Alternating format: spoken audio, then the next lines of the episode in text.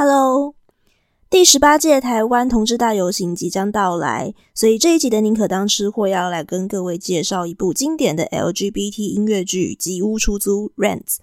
那这部戏呢，我自己是在大概十几岁学生时代的时候看过的，所以我自己认为它没有什么尺度上的问题。那个时候看是觉得非常 OK。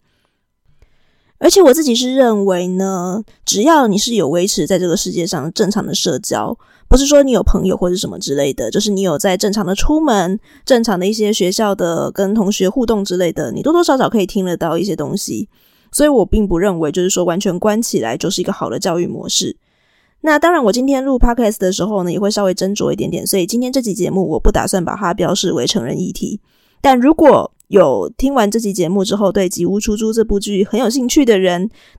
但是不是很确定到底适不适合自己的小朋友的话呢，我会建议大家听完这期节目，可以先去找《吉屋出租》的电影版来看过。那看完之后呢，你就可以更了解用如何比较开放的引导式的方式来跟朋友或者跟小孩介绍这个议题喽。那我们今天的宁可当吃货开始啦。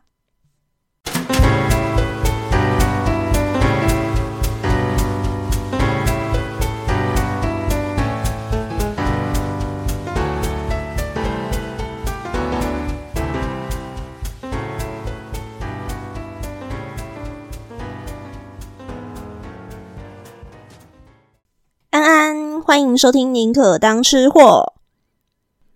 大家应该都有听到镜片头之前那段前言了吧？那我们就不废话，赶快来介绍今天的主题了。因为我发现准备《吉屋出租》这个主题，原本我认为是想要轻松聊的，结果发现可以讲很多很多东西。我怕再拖下去的话，这个节目会变超长。在百老汇音乐剧当中，《Rent 吉屋出租》真的是一部超级有名的戏，所以我相信，就算不是艺文爱好者或者是是个剧迷的话，应该多多少少都有听过这个名字。那可能不太晓得他在演什么东西。那在正式讲《吉屋出租》之前呢，我必须要先介绍另一部戏，那是更久更久以前，《吉屋出租》它是一九九六年开始演的百老汇的歌音乐剧嘛。那可是，在十九世纪的时候呢，有一位歌剧的作曲家，他叫普契尼，他写了很多很多非常著名的作品啊。我们现在，如果你是一个艺文爱好者的话，应该多少都听过这些作品，像是《波西米亚人》、《杜兰朵公主》跟《蝴蝶夫人》。那尤其是杜兰朵公主的话，它当中有一首非常知名的曲子叫《公主彻夜未眠》，它是以很多的男高音都要演唱的曲子。而《波西米亚人》呢，其实就是我们今天要介绍的《吉屋出租》这部音乐剧它的起源哦。严格说起来呢，《波西米亚人》这一部歌剧，它其实也不是普契尼的原创作品。普契尼是根据一个叫做亨利缪杰的小说家，他写了一本叫做《波西米亚人的生活》所改编出来的。所以，《波西米亚人的生活》这本小说跟《波西米亚人的歌剧》以及《吉屋出租》这部音乐剧，其实他们的剧情大概有个七八成左右的相似。那音乐剧其实会是最好能够阅读入，你最好能够入手的啦。然后呢，看完之后也会比较轻松的能够消化。小说要找比较难找到，但是我相信歌剧应该不太会有什么人有兴趣去看过，除非你是一个译文爱好者。可是这几个故事的架构呢，还是必须要让大家了解一下，比较能够进入我们今天的主题。所以我这边会比较简单的讲一下《波西米亚人》这部歌剧它的四幕剧情的重点。第一幕。时间是在圣诞夜的时候，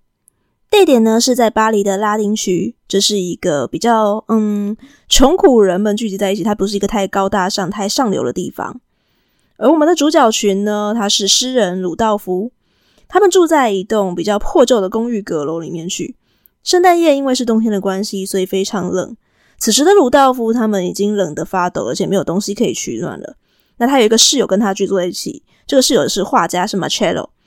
于是这两个人，因为他们已经冷得发抖，为了取暖的关系，他决定要把鲁道夫最新写完的一批诗稿拿来烧，拿来呃生火取暖。而就在他们烧的这个时候呢，他们的另一个室友是一个哲学家，他叫 Colin，就推门进来。他们本来呢写了一堆书，想要用这些书来换钱，可是什么都没有卖掉，所以这三个人。一边呢就围在火炉旁边，一边取笑自己：“哎呀，怎么会过得这么辛苦呢？我们这么有才华的人，写了这么多东西，可是这个时候只能够把这些东西烧了，才能够呃维持一点点温暖。”而此时呢，又有另一个朋友又进来了，他叫做 Shona，他是一个音乐家，他他刚找到了一个临时的工作，所以呢，刚好有一点点食物跟木材回来了。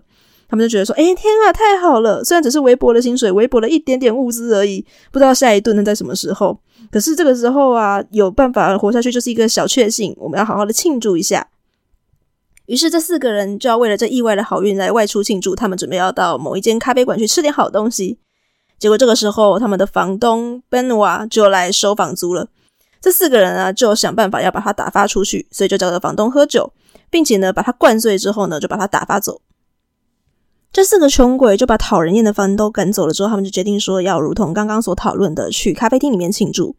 那我们的主角鲁道夫突然灵感来了，他说：“诶，我现在有想法了，我要写一篇新稿子，你们先去，等等再等我好了。”于是鲁道夫他一个人留在阁楼里面，在写他的新作品的时候，这时候有人敲门了。打开房门一看，敲门的这个女生是他们的邻居。这个叫做咪咪的女生呢，她是一个在做打零工，然后有点像是帮人家裁缝之类的工作来维生的，也是一个过得不怎么样的女生了。咪咪看起来非常的虚弱，她拿了一根蜡烛跟鲁道夫说：“然后她是要来借火的。”所以鲁道夫呢就帮她点了火，而且呢很绅士的要护送她回她的房间。结果这时候一阵风吹来，又把蜡烛吹熄，而咪咪也不小心遗失了她房间的钥匙。于是两个人呢，又冷又要找房间钥匙找不到，那鲁道夫就很绅士的就把咪咪的小手，然后握在自己的手里面，用自己的体温帮他取暖，然后跟他说：“我不如你现在就跟我们到咖啡厅去吧，那我们等到天亮的时候呢，再来找钥匙会比较好找。”于是就在这暖手的过程，然后两个人走到咖啡厅的过程，两个人呢就互生了爱意。到了第二幕，场景已经到了他们就是在咖啡厅里面的状况，然后大家很开心的吃东西，在庆祝佳节的时候。这个时候，一个非常漂亮、穿着华丽的女生就走了进来，并且挽着另一个男人。原来，这个漂亮女生穆赛塔，她是马切洛，就是呃鲁道夫的他那个画家朋友，他以前的前女友就对了。那此时他挽着另一个男人，是一个有钱人。马切洛跟穆赛塔其实他们之间都是偶尔都还有一点联络，有一点就是断不干净那种感觉。然后彼此之间对自己对彼此也不能说完全还没有感觉，现在就是有点藕断丝连。此时在咖啡馆里面看到了马切洛，然后穆塞塔又想要吸引他的注意了，于是就跳了一支非常华丽的舞。而果然呢，看完这支舞之后，马切洛又再一次的被穆塞塔的美丽所吸引，被他征服。那穆塞塔就嗯，就吩咐他带来那个有钱男人叫做阿尔奇多罗，去帮他买一双新鞋。当阿尔奇多罗一离开的时候呢，穆塞塔就倒进了马切洛的怀中，于是他们两个又复合了。等到那个有钱男人阿尔奇多罗回来的时候，可怜的他只看到了一堆账单等他付而已。第三幕开始的时候啊，这部剧里面的时间已经跳了好一段时间了哦，所以呢，这两对情侣他们之间的关系都发生了一点变化。首先是咪咪，他来到了这个城外的酒馆，这个酒馆呢是鲁道夫跟马切洛还有莫塞塔这三个人暂时居住的地方，就他们暂时一起同居在这边就对了。而咪咪呢，他是单独来这边找马切罗的，原因是因为他找不到鲁道夫。那他把马切罗单独的约出来之后，就偷偷问说：“鲁道夫最近还好吗？他跟我吵了架，然后呢对我很冷淡，呢我现在没办法跟他讲话了。”而当马切罗想要跟他讲些什么的时候，鲁道夫也刚好出来，所以咪咪就赶快躲到了树丛里面。所以趁这个时候啊，马切罗就问鲁道夫说：“你跟咪咪之间是发生了什么事情？”鲁道夫一开始是先抱怨说什么：“哎，咪咪那个女人啊，真是的，一天到晚跟别的女人、男人眉来眼去的，那个我再也不要理她了。”可是这样装模作样了一阵子之后，他终于说出了真实的原因，原来是因为咪咪她有肺结核，而且病得非常重。那鲁道夫觉得说，咪咪跟自己是在一起的话是不会有未来的，自己也没有钱可以帮咪咪治病，所以他希望咪咪呃，就是可以对他冷淡一点之后呢，两个人自然而然的分手，不要再留恋在他身上了，去找别的男人吧，找一个有钱一点的男人还可以为他治病。听到了鲁道夫这样真情流露、真实的理由之后，咪咪忍不住痛哭失声，所以呢，也被鲁道夫发现了。那这对情侣啊，就好不容易。前面的一阵连串争吵误会之后呢，最后终于呢还是拥抱在一起，在那边哭。而此时呢，在酒馆里面，马切洛他听到了穆塞塔又跟别的男人在那边调情，所以呢，他就冲进酒馆里面去，两个人大吵一架之后再度分手。到了最终幕，也就是第四幕的时候，此时的鲁道夫跟马切洛他们身边都已经没有伴了，可他们还是依然念念不忘他们的女友。而 Shona 跟 Colin 就是他们另外那两个朋友啊，为了要安慰他们，所以呢就带了美酒跟美食来，他们想要开个小宴会。正当四个人很开心的聚在一起的时候呢，摩塞塔突然冲进来跟他说：“咪咪现在就在外面，他是抱着最后一丝气息，想要来看鲁道夫最后一面而来的。”体力不支的咪咪，他甚至连上楼的力气都没有，直接昏倒在楼下。于是鲁道夫赶快下去把咪咪抱上来，放在床上。而其他人呢，纷纷拿出自己身边最值钱的东西去变卖，好来帮咪咪换一点药品。当众人离去的时候呢，鲁道夫握着咪咪的手，诉说他们初次见面的时候也是这样子，只有两个人。然后鲁道夫握着咪咪的小手，而鲁道咪咪一时激动，所以就晕过去了。等大家回来的时候，穆塞塔帮咪咪戴上了一副皮手套，让他可以好好的取暖。而马切洛把药交给鲁道夫。科林问咪咪如何，穆塞塔回答说他睡了。可是过了一阵子，徐奥娜却惊慌的指出说不对。咪咪已经没有呼吸了，一时间房间里面一片悲哀，所有的人流着眼泪，呆呆的看着床上面面容安详的咪咪。鲁道夫浑身颤抖，摸索着来到咪咪的身边，抱紧渐渐是冰冷的身体，呼唤着死者的名字。可是再也没有人来回答他了。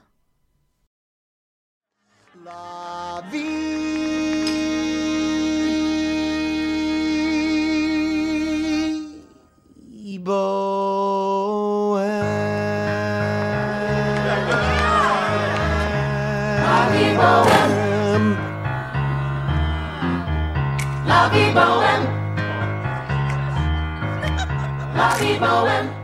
介绍完了波西米亚人歌剧的故事之后，接下来我们继续回到吉屋出租。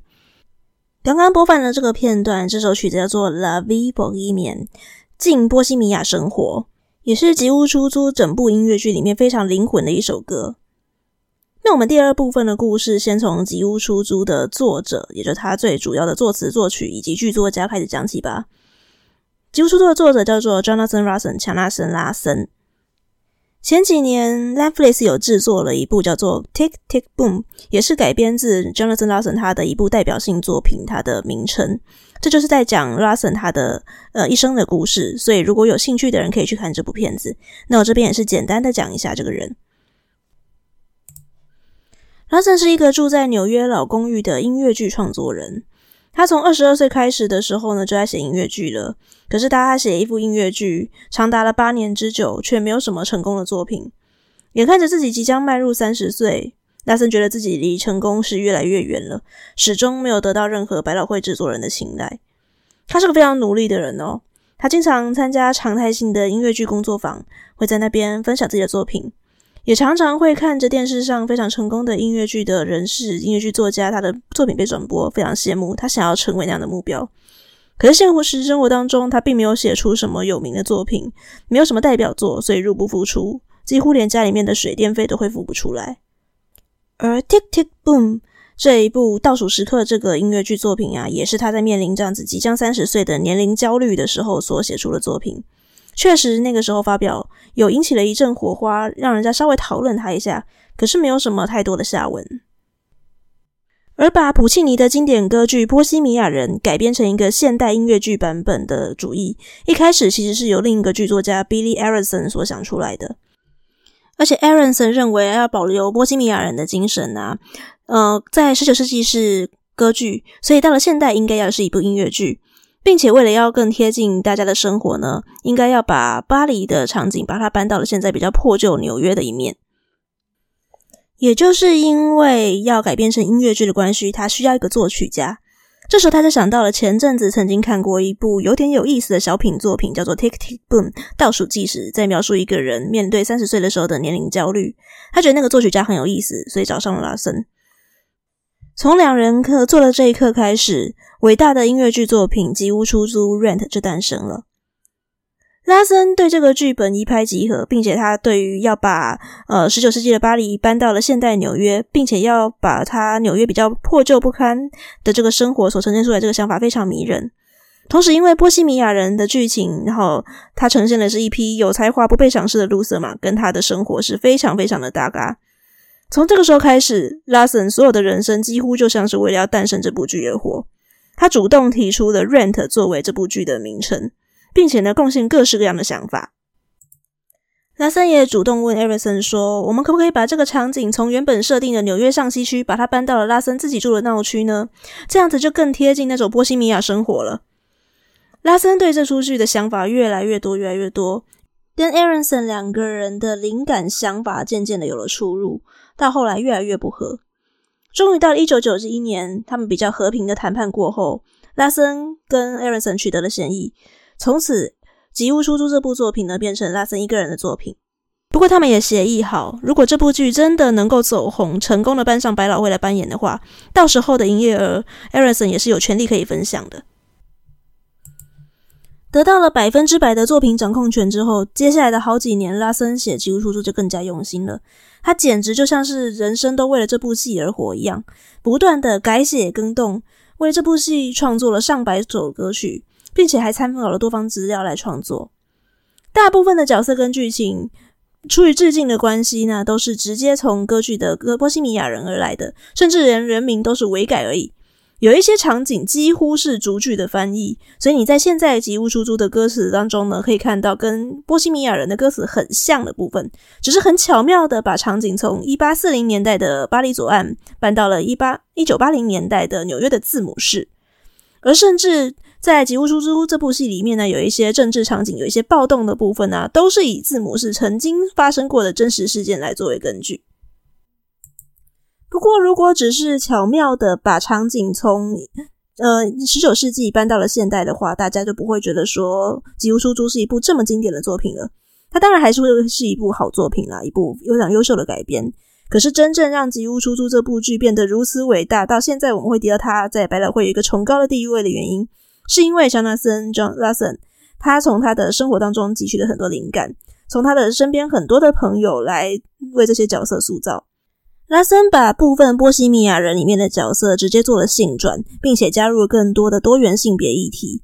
还把原本困扰着咪咪一个人的肺结核，把它改成了在二十世纪、二十一世纪更常见的艾滋病，并且受艾滋病所苦的不只是一个人而已，他变成了一个为这些。呃，LGBT 族群他们普遍所受苦的一个现象，更真实的呈现出了在现代的纽约，或者是说现在全世界所面临的同样的情况。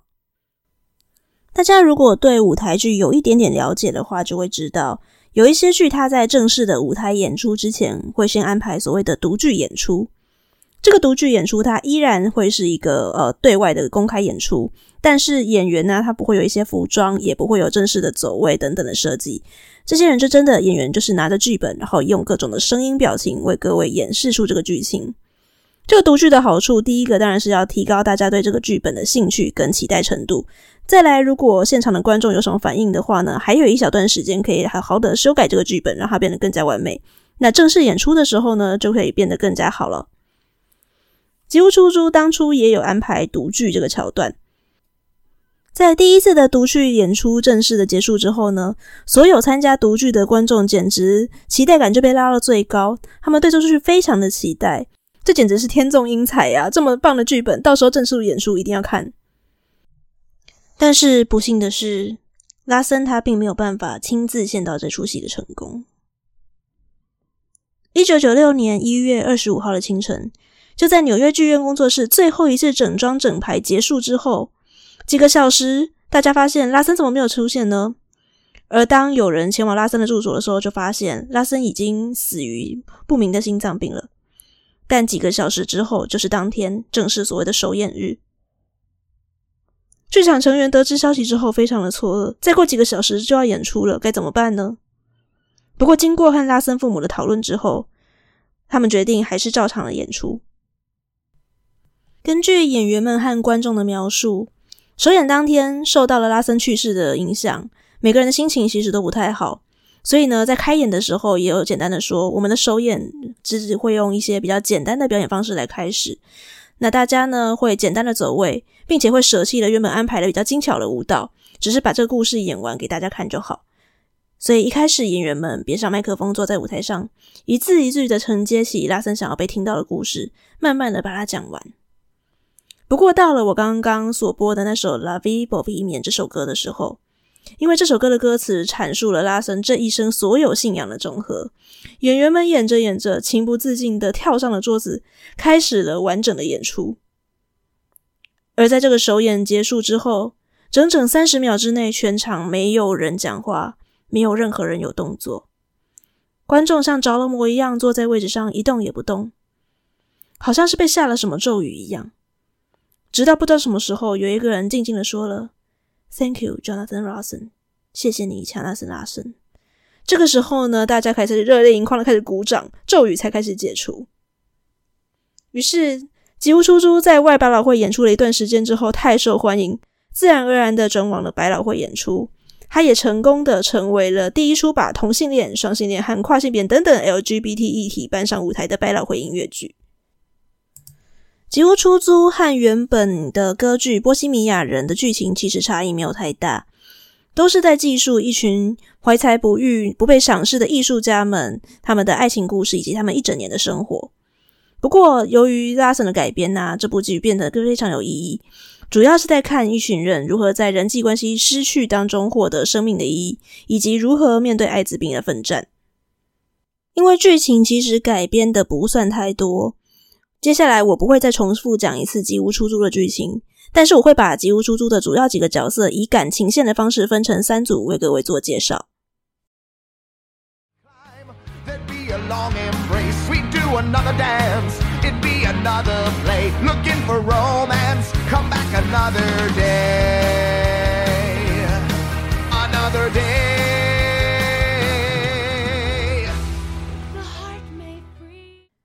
首先来讲讲男女主角吧。在吉屋出租当中，我们的主角女主角的依然叫做咪咪，而男主角呢，从 Rudolph 改成了 Roger。Roger 他是一个曾经年轻的时候红过的一个摇滚乐手，然后年少轻狂，所以呢就走上了歪路，也因此在吉屋出租这个剧情里面呢，他在这一年当中已经是一个落魄的摇滚歌手，已经过气了。同时，还因为年少轻狂的关系，过去的一些坏习惯，让他身上既有艾滋病，而且还染上了毒瘾。而咪咪则被从原本比较柔弱的形象改得活泼坚强很多。在吉屋出租的版本里面呢，咪咪这个角色她是一个脱衣舞娘，而他们两个人的相遇也一样是从咪咪为了去跟邻居 Roger 借火开始的。其实我自己是觉得这两个人的爱情相处起来不是很健康哦，他们明明就是都为对方所吸引，然后。咪咪非常的主动热情，他一直想要去接近 Roger，可是 Roger 就一直觉得说自己那个又有毒瘾又有负担啊，还穷，根本就没有办法给咪咪一个好生活，他不断的在推开他，而且他也没有想过要跟咪咪好好的沟通。一直到了故事中段的时候，揭露说其实咪咪他也是一个艾滋病患者啊，他们两个才渐渐的开始有想要开启心胸。可是当咪咪的病重了的时候呢，Roger 又想推开他了。他们的关系就像是刚刚放的这首《Another Day》一样，Roger 不断的在讲说：“你去找别的男人啊，你去改天再去找个别的人什么之类的。”就一直为了自己的困在自己的思绪里面去，然后不听对方解释，没有想跟对方沟通。嗯，挺糟糕的，但是好像是蛮多的人谈恋爱的时候的现实状况。不过抱怨归抱怨啦，因为这两个人算是男女主角，所以其实他们的戏份也多，然后有很多的好歌也都出自于这两个角色，蛮值得一听的。有一个比较有趣的东西可以跟各位稍微提一下。我刚刚说了，吉屋出租的首演在一九九六年嘛，那二零零六年的时候呢是十周年纪念，所以那个时候不仅有电影版上映，甚至他们还做了亚洲的巡演。而咪咪这个角色呢，就找上了有华人血统的莫文蔚来演。YouTube 还可以找得到莫文蔚演出时候的片段哦，各位有兴趣的话可以去找来听听看。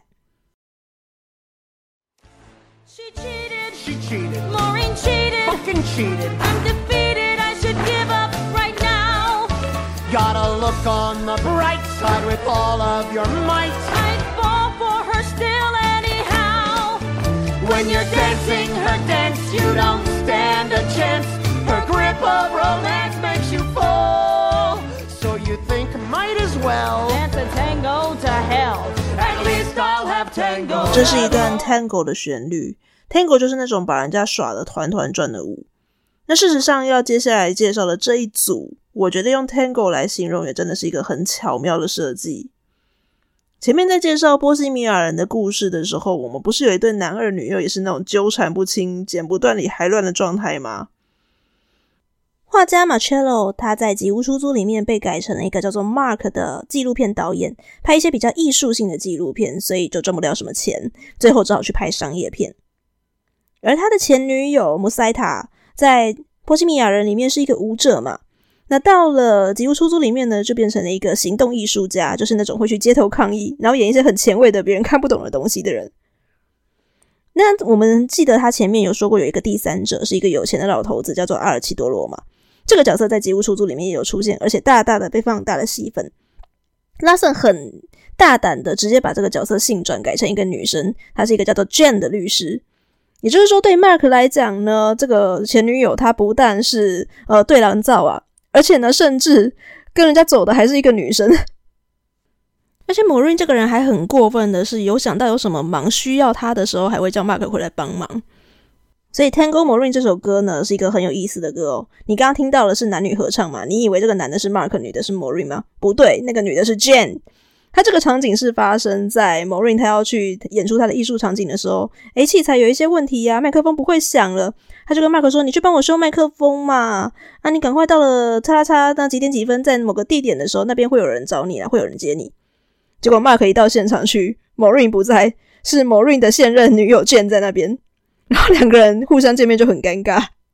那我自己非常喜欢的是，他要如何化解这段尴尬呢？这两个争夺同一个女人的人呢、啊，他们见面之后居然没有吵架，他们达成了某种和解，就觉得说某瑞这个真的是爱情的骗子，这个坏女人哦，她跟天狗一样把我们两个人耍得团团转的。可是有什么办法呢？她实在是太迷人了，我们就是甘心被她耍。虽然这种。用戏演起来是有点荒谬，有点好笑啦。不过现实生活当中，真的有很多人，就是明明知道对方不是什么好对象，可是还是深陷其中啊，就没有办法跳出来。这也是爱情的其中一种面向啦，跟性别没有什么太大的关系。那么这一组最大的看点，我觉得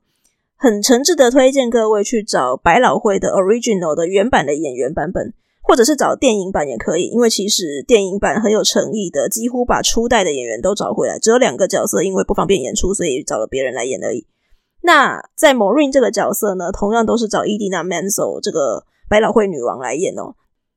当然啦，Idina Menzel 她这十年来因为接到了《冰雪奇缘》的 Elsa 这个角色啊，真是可以说是一炮而红，成为一个全球知名的巨星了。不过大家可以看一看他在还没有因为 Elsa 而红之前呢，他是如何的被人家称作是百脑汇女王。从 m o r i n 这个角色就可以知道说，为什么男的女的都会觉得他的人好正好迷人。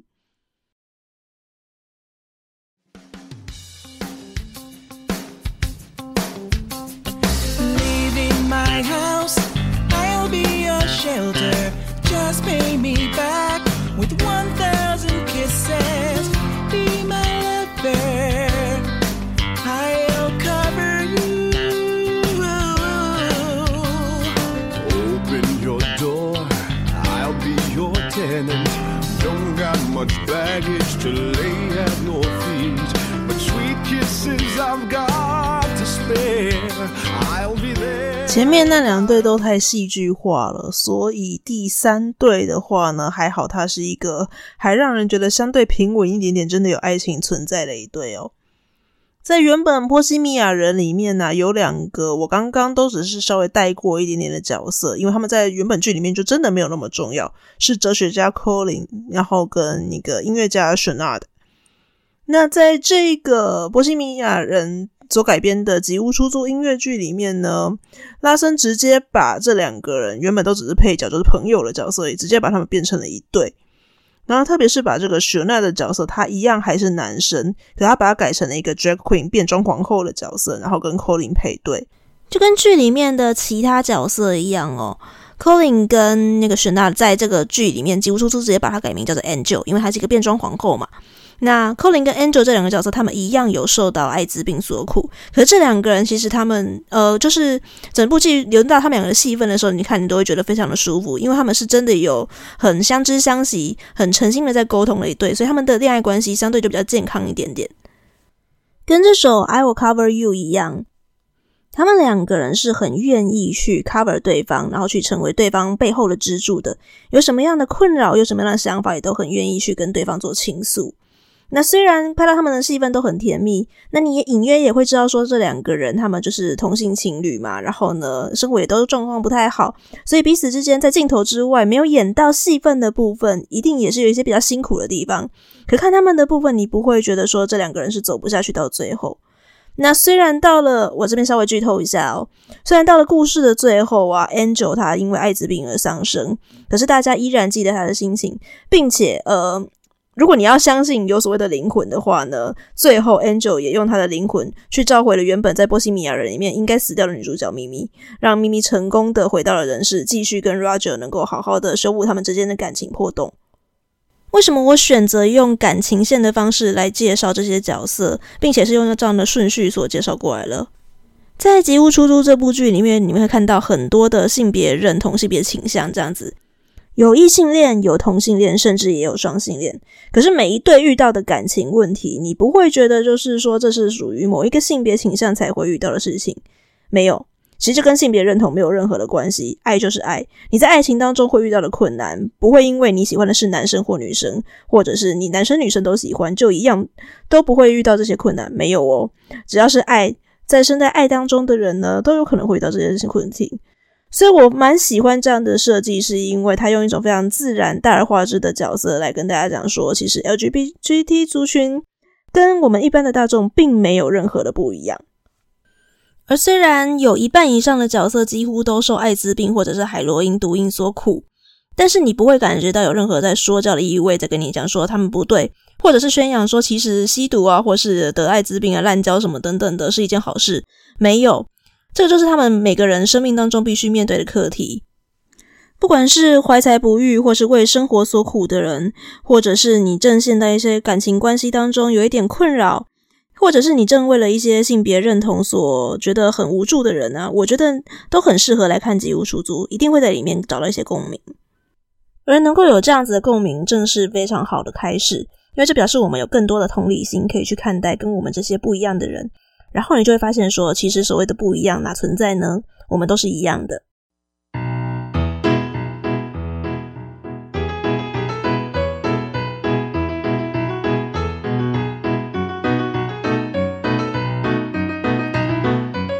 有提到，在《吉屋出租》的首演日，原本只打算简单的演出，可是，在演到《了 Vivo g i m i a n》这首歌的时候呢，情不自禁的，因为他灌注了 Jonathan Larson 这个人所有的人生哲学在里面，也是整部戏的灵魂在里面，因此他们情不自禁就开始非常正式的演出了。这首歌除了旋律的部分是真的很欢乐、很开心、很朗朗上口。看表演的时候觉得很开心以外，我真的建议各位有空的话去把他的歌词拿出来好好的品味一下，因为这歌词真的也是让人写的觉得啊天妒英才，难怪老天要这么快就把 Jonathan Larson 收走。他整个的里面用了非常多的字句，有一点点难，然后呃用了很多的怎么说呢？有很多的引用，有很多来源，很多引申，所以其实你要全部看懂不太容易，但他又很巧妙的把这些词呢押韵的非常的彻底。嗯，这样讲是不是很难想象到底这个歌词神在哪里？好，我念个一小段好了，比较没有那么难的一小段。Compassion to fashion, to passion when it's new, to Sontag, to Sondheim, to anything taboo。第一句还算好懂哦，就是在讲说尽怜悯之心，尽时尚，还有尽那些我们新冒出来的热情。但第二句的 to Sontag, to Sondheim, to anything taboo 就有点难了。因为 Sontag 跟 Sondheim 他们其实都是艺术家，一个是评论家，一个是音乐家。然后最后再说 To anything taboo，因为这两个人他们都是属于比较开创者的人，所以呢就会说这一句是敬任何勇于去挑战禁忌的人。听我这样大概讲一下，就可以知道说要理解这首歌的歌词，它的门槛是蛮高的。但是请各位不要被劝退哦，因为它练起来真的是朗朗上口，唱起来更好听。那我们今天的美食 bonus 也要从这首歌里面挑个东西出来。如果有加我私人 line 的人，就会知道说，在 line 的部分，然后不是有个地方可以让大家稍微写个一些串叙述自己的词吗？然后有些人就会写一些比较不着边际的话嘛。我的也会被说是所谓不着边际的话，因为我也是引用这首《La Vie Bohemienne》的歌词。在我的 line 个人 line 的简介里面，我写的是这段歌词哦：To handcrafted beers made in local breweries, to yoga, to yogurt, to rice and beans and cheese。意思就是。禁本地的酿酒厂所生产的手工精酿啤酒，禁瑜伽，禁优格，禁米饭，禁黄豆，还有进 cheese。很明显的，我选择这一段，当然就是因为我是个吃货嘛，明显的呈现了我的吃货本色。但我就问，这些东西有谁不喜欢的？这里面撇开 rice 是主食，当然常常吃以外呢，我最常吃的应该就是优格优格啦。所以今天的美食 bonus 我要来讲优格。那我也没有特别要讲说优格我最喜欢吃的料理是什么，因为其实我发现蛮多我都很喜欢的。我特别喜欢的是无糖的优格哦，原味无糖优格，因为这个东西我觉得它最好用。那不管是直接吃优格，或是加一点果干呐，或是麦片当做早餐，一个简单的一餐把它吃掉，或是拿来做甜食的搭配，像是有时候我还蛮爱玩烘焙的。那种烤蛋糕之类的，要加太多的鲜奶油，好像不是很健康，所以就会用少量的优格来代替，这个口感就会变得比较清爽一点。而不要以为优格只能是甜的哦，事实上优格搭配咸食，我觉得真的是也是非常好吃哦。呃，第一次吃到的时候是蛮惊艳的。我印象中第一次使用优格在咸食上面呢，其实是在煮比较偏印度式的咖喱的时候，我那时候是煮番茄奶油鸡。然后他说要用优格来腌肉，并且腌完的酱汁会直接把它整个倒进去一起煮。我那个时候想说，诶，不会乳化分离吗？后来发现控制的量好的话，其实不会。然后煮出来的感觉真的是，我原本以为会有那种优格的酸味，但其实还好。而且相对的，因为优格是用奶发酵而成的制品嘛，所以还是有奶香味，吃起来非常的温润迷人。从那个时候开始，我就觉得优格用在咸食上面是一种非常好的运用。就开始找各式各样的优格腌肉，或是在其他方面的食谱。那今天想要跟各位特别推荐的一种做法，是一个希腊式的酱汁，它叫做 zakiki Tzatziki。Tzatziki 这种酱汁的做法其实非常简单哦。首先你要准备小黄瓜，那把小黄瓜刨丝，抓点盐脱水。接下来呢，你就可以开始准备其他的材料啦。像呃，一般来讲呢，都会有一些材料，像是你要有优格，当然是最主要的嘛，原味的优格，然后加一些盐、胡椒、橄榄油，再加一些你想要加的香草，最后呢，再把小黄瓜丝一起拌进去，然后调匀之后呢，试试看你喜欢的味道就可以了。这个酱它其实很万用哦，不管你是要用来做沙拉直接吃，或者是拿来呃，例如说沾面包啊，都非常的适合。最近我迷上了自制优格，其实真的蛮简单的。那用自制优格呢，它就是用了什么材料比较安心嘛，也可以确保说是真的没有糖、没有香料。那用这个自制的优格来做成的 Tzatziki，真的是非常清爽好吃哦。那当然还是需要控制一下量啦，虽然它比美乃滋健康很多，不过吃多的话还是呃，任何东西吃多都不太好嘛，所以还是要注意一下。那就是这一集的美食 bonus 分享喽。好，再绕回来，今天最重要的主题。一开始我就说了会录制这一集的原因，就是因为十月底是台湾一年一度的盛事——台湾同志大游行。我知道我身边有一些人可能对 LGBT 族群可能还是有一点点排斥或陌生，或者是其实并没有说非常的排斥，只是没有什么机会去接触到他们，也不晓得要用什么管道来了解。所以我觉得这个系列，呃，如果可行的话，我希望每年的十月的时候，我能够像今天这样子挑个一集。呃，我觉得有意义的，不管是戏剧，或是电影，或者是其他方面的主题，那想办法用比较深入解出大家也可以好好接受的媒介，让大家可以来了解这个族群。那就会如同我刚刚所说过的，看多了之后，你就会发现这一些你以为跟你不一样的人，其实并没有什么不一样。台湾同志游行今年是第十八届了，如今它已经是东亚最大的同志游行活动。现在有越来越多支持 LGBTQI 平权的人们，为了这个活动，每年走在一起。二零一九年的时候呢，台湾同性婚姻专法通过，同志们也得以保有一定的法律的保障。可是目前还有很多需要努力的部分，这也是为什么台湾同志游行正在努力的让社会上所有的人都可以用真实的样子过自己想要的生活，不遭受任何歧视，不遭受任何的污名化或暴力等不平等的对待。当然啦，要不要走上街去游行，一起去参加活动，或者是去松烟看有关于同志游行相关的个展，都是大家的选择。但是我希望，如果各位相信这个世界能够更加美好的话呢，可以去多多的关心一下对 LGBT 议题倡议发生的任何的族群活动都可以。或者是如果你觉得你真的不晓得该如何下手的话，听完今天这期节目，先去找找看吉屋出租或者是相同的主题的戏剧、电影等等。